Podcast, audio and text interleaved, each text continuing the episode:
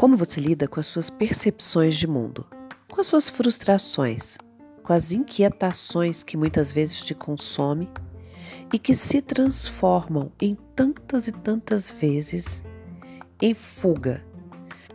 Movimentos que fazem você caminhar no rumo contrário aos seus desejos, mesmo que isso te doa no final. Como você lida com tudo isso?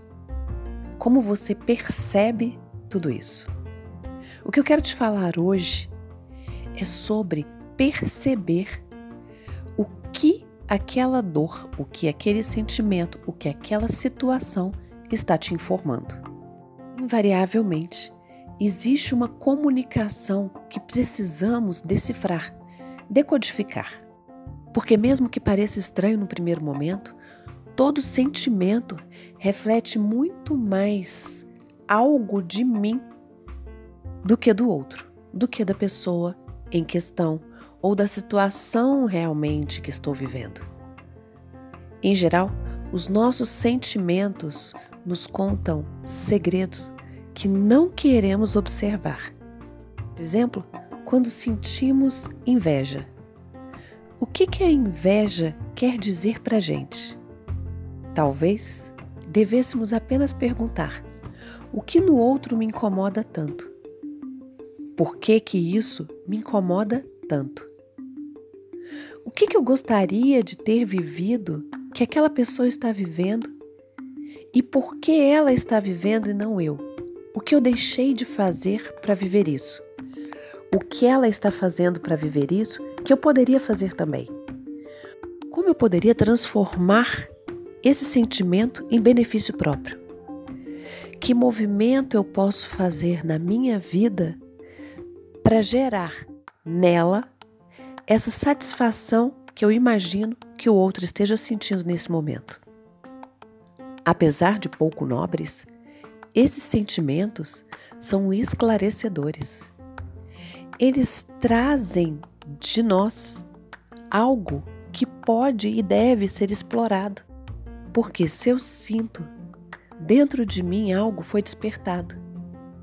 E se eu abro mão de observar o que foi despertado, eu perco a oportunidade de viver coisas melhores.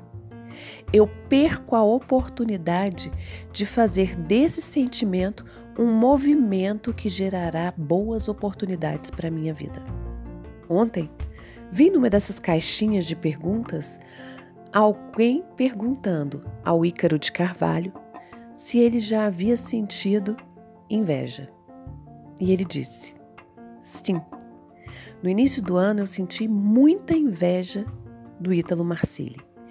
Inveja de tê-lo conhecido lá no início, aonde fazíamos um curso de filosofia, e de repente, de forma muito rápida, vê-lo se transformar tanto fisicamente quanto profissionalmente vê-lo crescer em número de seguidores, vê-lo sendo pai de seis filhos e vê-lo sendo tão aclamado.